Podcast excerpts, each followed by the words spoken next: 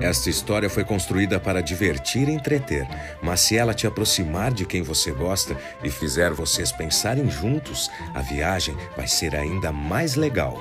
Vamos nessa! Começa agora os Contos da Cata.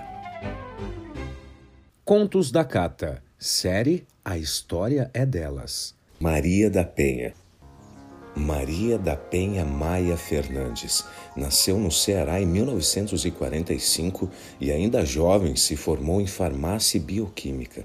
Quando estava fazendo seu mestrado em São Paulo, conheceu um rapaz que demonstrava ser gentil e carinhoso. Os dois se casaram e tiveram a primeira filha, então foram morar em Fortaleza.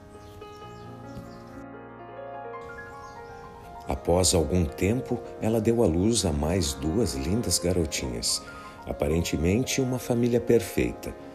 Mas foi nessa época que o comportamento explosivo e violento de seu esposo começou a aparecer. Suas filhas também estavam sofrendo com essa agressividade.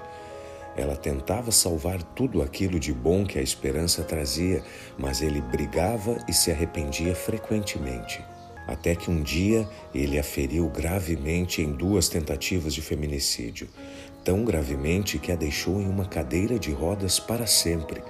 Depois disso, ele ainda praticou muitas outras maldades com ela e as filhas. Até que a família e amigos interviram e conseguiram tirar ela e as crianças daquela covardia. A justiça também acabou ferindo Maria covardemente quando não condenou seu ex-marido com uma pena justa. Mas Maria da Penha continuou com a sua luta pelos seus direitos. Escreveu livro, denunciou o crime que sofreu onde pôde e começou a ajudar tantas mulheres que sofreram e estão sofrendo o que ela sofreu. Em 2006 foi criada a Lei Maria da Penha, que criou mecanismos para prevenir, punir e erradicar a violência contra a mulher. A Lei número 11.340-2006. Em 2009, em Fortaleza, foi criado o instituto que também leva o seu nome. Em 2017, ela foi indicada a um prêmio muito importante, ao Prêmio Nobel da Paz.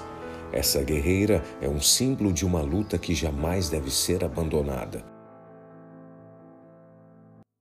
Agora é a hora da experiência mais gostosa, a troca de ideias. Conversem, compartilhem. A história só vale a pena quando lembrada.